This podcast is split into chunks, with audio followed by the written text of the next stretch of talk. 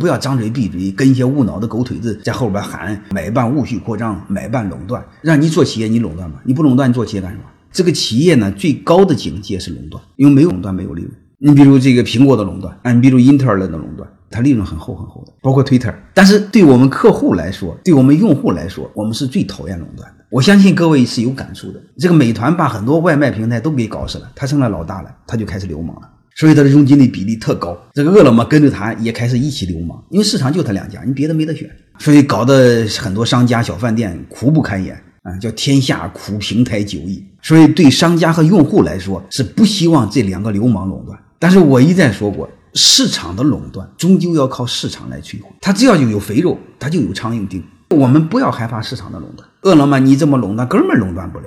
所以某音包括某信，它天然有流量。他看你这么大一块肥肉，他一定会抢你。你想想，你拿二十到三十的佣金，谁不搞你？你比如某音直接开始介入外卖，它的佣金只有两个点。